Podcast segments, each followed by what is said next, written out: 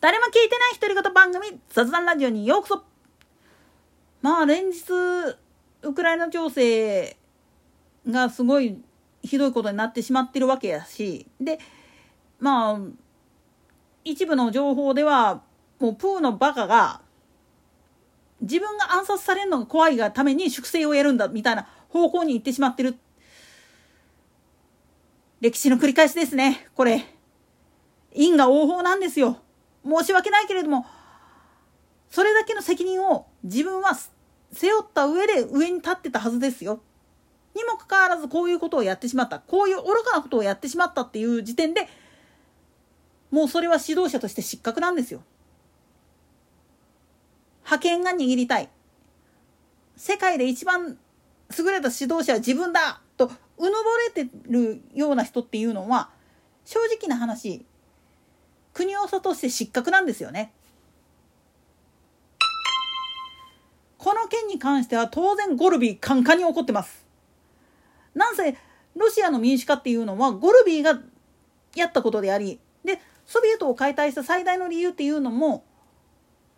腐敗堕落してしまった組織のままで恐怖政治のままでやっとったらそら品質化って落ちるし生活が向上するわけねえだろだから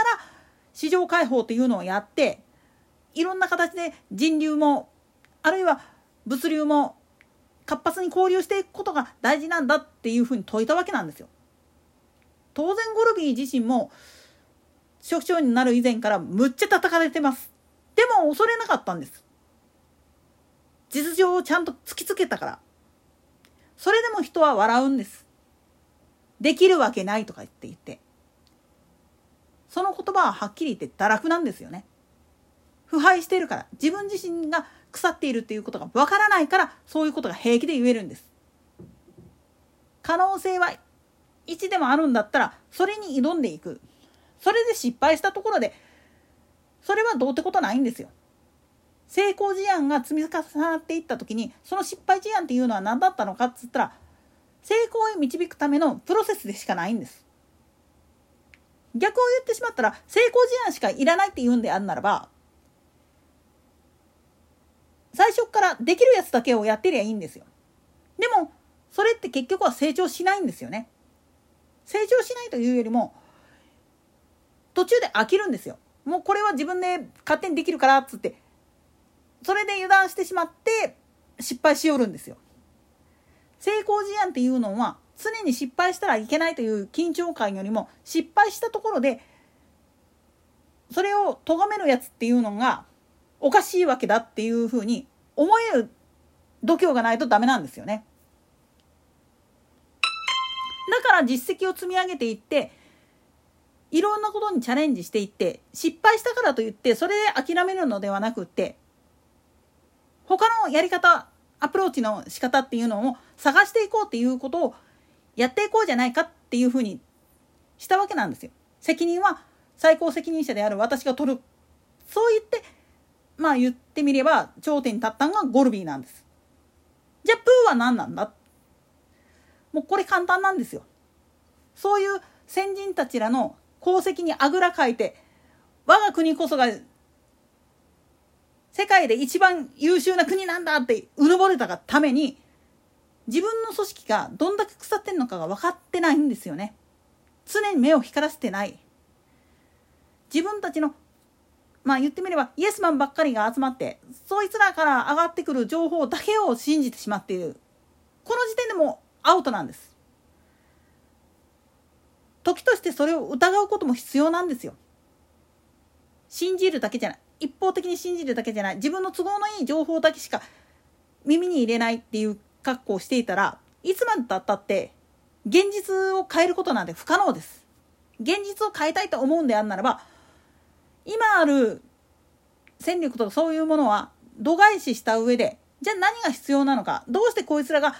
自分たちから離れていくのかまた言ってくるのかっていうのをちゃんと見抜く目を持たなきゃいけないんですよね。そのためにはやっぱり自分自身から自らの手で何らかの形で動いていかなきゃいけない実績を積んでいって上に立つっていうことをやっていかなきゃいけないんです。だからこそゴルビーはカンカンに怒ってるんです。当然これ胡錦涛さんなんかもカンカンですよ近辺の態度に対しては。だから李克強さんがまあ言ってみればナンバー2なんだけれども彼もお前の政策のせいでまた元の木阿弥になってもうたやないかいっていうふうに言ってるわけなんですよね。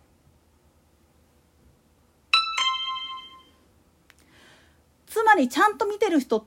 分かってる人はもう最初から声上げてるし言ってるんです。でもそれを無視して彼らがなんでそっち方向に行くか近辺にしろプーにしろなんでそっちへ行ってしまうかっつったら結局自分の足元に転がっている屍が何のためにあるのかっていうのを知らないからなんですよね。もっと言えば自分の立場があるのはその足元に多くの先人たちの屍があってその上に自分が立っているんだっていう自覚っていうのを書いてるかゆえなんですよ。宗教をないがしろにする人っていうのの多くは実はここなんです。ここが一番肝心なんです。自分たちは生かされてるんだっていうのを否定したいんであるならば先人たちの思いっていうのも否定した上で大暴れしていいんですよ。でもそれをやったことによって失うものなんて大量にあるんですよ。今までの信頼もそうだし友達もそうだし人間関係そのまももそうだし資源も資産もいろんなものを失うと思うんですよ。地位を名誉も何もかも。でも何もなくなった時に初めて分かるんですよね。自分はちっぽけな存在なのかいいな自分こそ頂点なんだというふうにまだうぬぼれ続けるのか。気づく人間はわかるんです。自分が背負うものがあんまりにも重たいから本当は誰かに譲りたいんだけどそれができない。だから自分の思い通りにならないことがすごく腹が立つから。だからもう大暴れする。赤ちゃんですか？結局そういうふうに暴れてる人っていうのはどうやって止めたらいいかっつったら2つに1つです。もうあっさりと頭を打ち,、ね、打ち抜いてやるかもしくはもう我々の方から離れていくかどっちかです。打ち抜けばそりゃ罪になりますからね。殺人っていうのはもう罪になるからやってはいけないっていうのは分かってるけれどもひっくり返ったことを言ったら死刑制度があるっていうのはぶっちゃけ論で言ってしまったら優しさがあるんですよね。その人を解放するための苦労から解放するための唯一の方法だったりするんですよね。でも自分の手を汚したくないっていう人たちは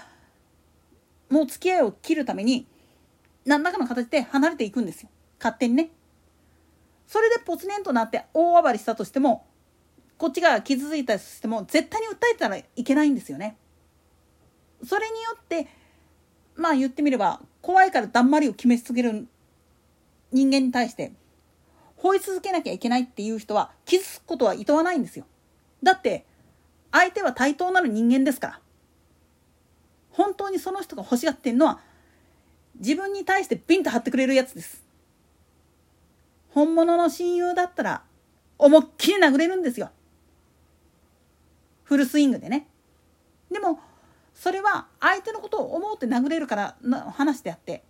そうじゃない人間は絶対できません。だってそれによって法に裁かれて損するの自分ですから。といったところで今回はここまで。それでは次回の更新までごきげんよう。